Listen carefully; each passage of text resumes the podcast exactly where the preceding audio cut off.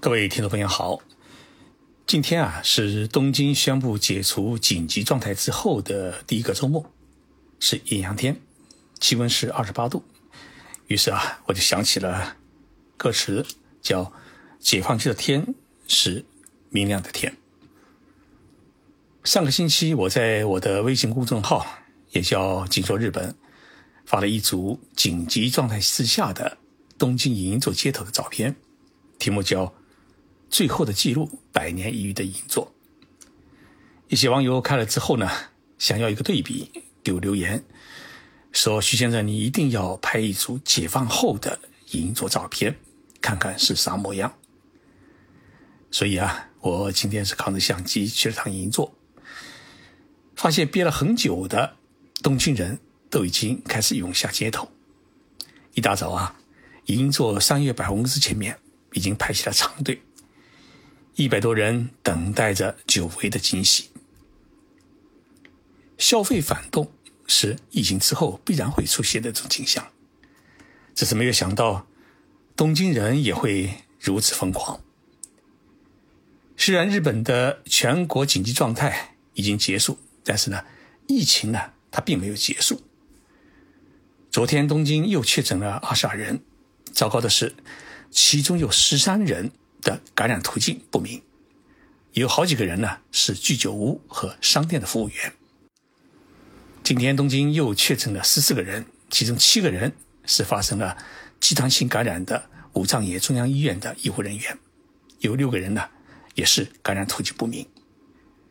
而福冈县的北九州市已经出现了第二波疫情，这座拥有九十三万人口的地方城市。昨天确诊的感染人数比东京还多，达到了二十六人。那么今天的数据也刚出来，是十六个人。所以啊，大家切不可以掉以轻心。建议在日本的中国同胞，尤其是我们留学生们，没有紧要的事情啊，尽量不要外出。天气再热也要戴口罩，别往人堆里面挤，要洗手、洗手再洗手。生命是自己的，得管好自己。说句老实话，日本的这一次抗疫斗争还是干得不错。我在上一期的节目当中也已经说到，世界卫生组织和欧美国家的主流媒体都在表扬日本，但是呢，很奇怪，理论上来讲啊，安倍内阁的支持率应该是往上走，但是呢，它反而往下跌，跌到了三年以来的最低点。为什么会出现这种情况呢？今天的节目啊，我就跟大家来聊一聊日本内阁的支持率。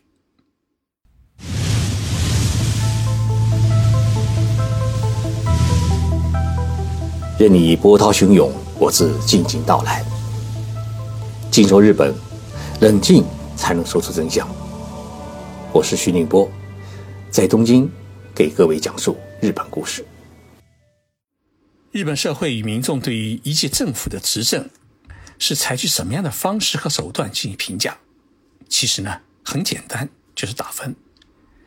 那么由谁来打分呢？是由民众来打分。日本各大电视台还有报纸，每个月呢都会通过随机抽选的方式，对于自己的读者进行一次问卷调查，对于涉及政府和首相的焦点热点问题进行询问。并因此得出一个百分比，其中最主要的数据就是内阁的支持率。最近几天的民意调查数据显示，安倍内阁的支持率啊，它已经跌破了百分之三十的水准，最低呢跌到的是百分之二十七。这个百分之二十七啊，是每日新闻社所做的调查的数据。那么也有的媒体是百分之二十八，也有的媒体呢是百分之三十一。日本把百分之三十的内阁的支持率，它有个说法叫“危险水域”，也就是说啊，一届政府开始被国民抛弃，因为有百分之七十的国民不支持你或者不喜欢你。那么，作为首相的安倍，他能不能说一句话，管你喜欢不喜欢，我还是当我的首相？数字难看又怎么了？如果首相有这种态度产生，而且。让国民感悟到的话，那就会倒霉，因为这会激起国民更大的不满，他的内阁的支持率还会继续走低。那么，内阁的支持率走低，除了素质难改之外，对于安倍来说，还有什么副作用呢？这个副作用啊，它是一个潜移默化的。首先呢，日本的国民内心他会产生一种情绪，他觉得，哎，你差不多了，该走人了。那么一旦这种情绪产生之后，首相说出来的话、做出的指示会被打水漂，遭到国民更多的批评。第二呢，在执政党内潜伏的反对派，他会趁机聚集力量要求你下台。第三。在野党们啊，会在国会的各种会议上面，会抓住一切机会找茬。第四呢，媒体会跟着起哄，弄不好呢，还会抛出一些新的丑闻，搞一个落井下石。所以，大家有没有注意到，最近一段时间，安倍首相是很低调，也很老实，就戴着个小口罩，而且戴得严严实实的。有人表示不理解，说这几天啊。欧美的主流媒体都在铺天盖地的表扬日本的抗疫，称日本的抗疫成功是神奇般的手艺。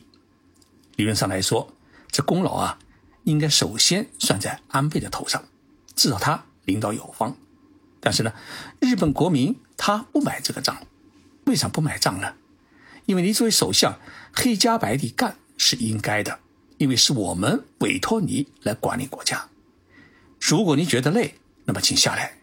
排队想当首相的人有一大摞，所以啊，抗议成功，包括派发了那么多救济企业救济民众生活的红包，都无法成为安倍要功的材料，更不会成为内阁支持率上升的助推剂。那安倍内阁支持率为啥会跌得这么惨呢？直接的导火线是安倍内阁他刻意扶植。东京高等检察院的检察长黑川弘武出任最高检察长，他很露骨地要修改检察厅法，让已到退休年龄的黑川能够顺利的接班。而扶不起的这个阿斗呢，居然在紧急状态期间，跑到了产经新闻记者家中去打麻将，还赌了小钱。这个内容啊，我在五月二十三号的日本现代官场现形记当中。已经做过介绍，大家可以回听一下。所以，东京高等检察院检察长黑川的这一丑闻，令安倍呢闹出了三大罪名：第一，政府公权力是干预司法独立、破坏民主国家三权分立的根本；第二呢，安倍首相的眼睛啊是进了水，居然会如此钟情于如此无能无德的检察长；第三呢，安倍当首相已经七年。他已经很狂，太私心。那么安倍内阁的支持率，他已经跌入到一个危险的水域，是不是意味着他很快就会下台？这倒未必。原因呢有两个：第一，执政的自民党内啊，还没有一个可以取代安倍、比安倍可能干得更好的人才；第二，在野党呢是四分五裂，没有形成深得民心、完全能与执政党相抗衡的政治实力。所以，搞来搞去啊，这首相的位置估计还得由安倍来做，弄不好呢，还会做到明年的东京奥运会的结束。听到这里啊，一定会有听众朋友问：日本的媒体难道没有政府部门管他吗？应该说来啊，日本除了 NHK 电视台之外呢，所有的媒体都是民营的，也就是自负盈亏。所以呢，这些媒体它不属于任何一个政府，也不属于任何一个党派，它只属于读者，所以它没有上级机构。所以在日本呢，是没有任何政府机构可以管理媒体。事实上，日本有一部新闻法，也是禁止政府和政党通过他们的公权力来影响媒体的独立性。但是，难道媒体与政府之间就没有一种沟通渠道吗？哎，这里是有的。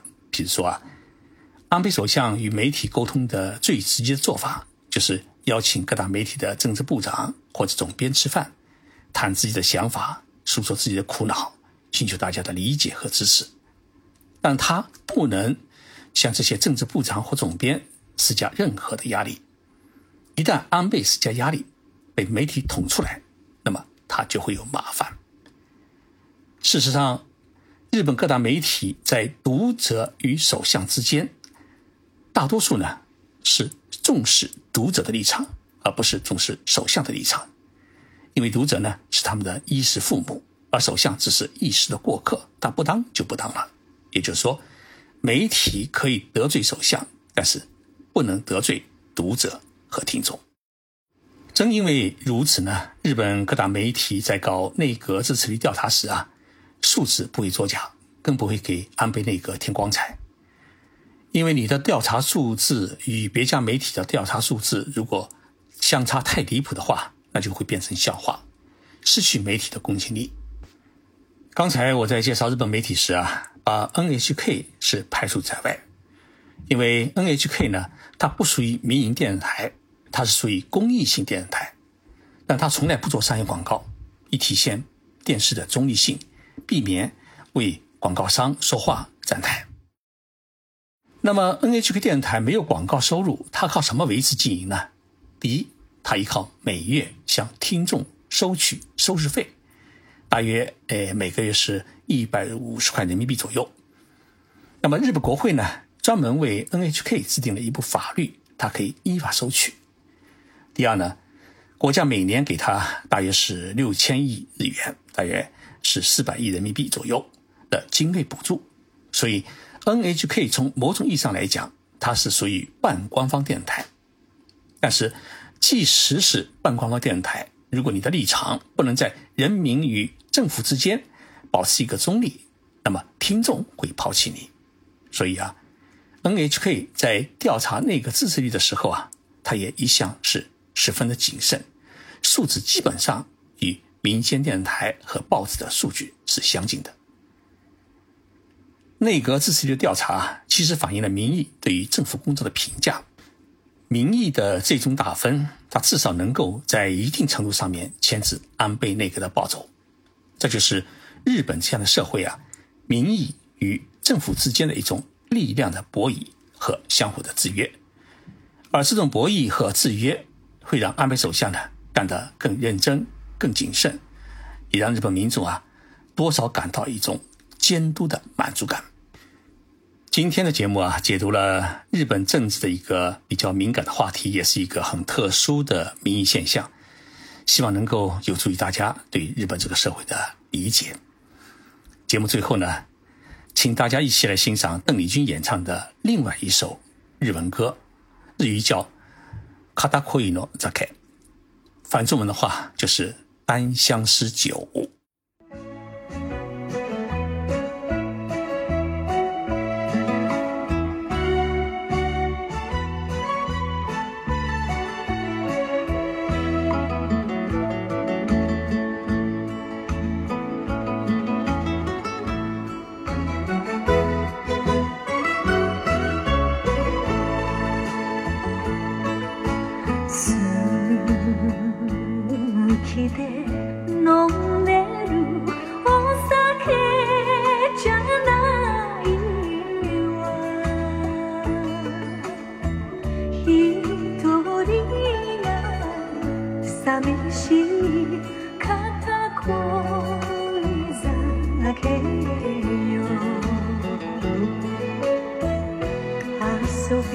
あなたでも噂を聞くたび会いたくて辛いの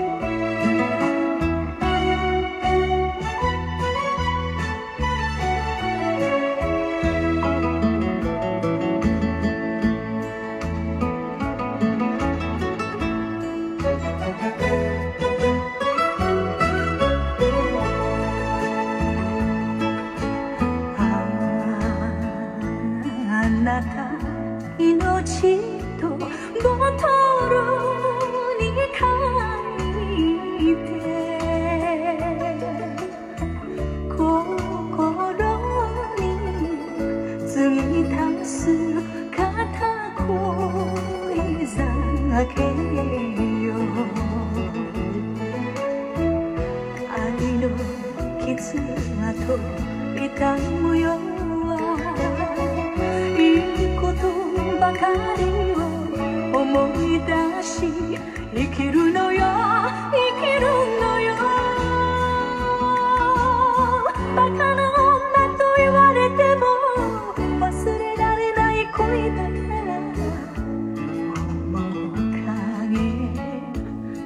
是你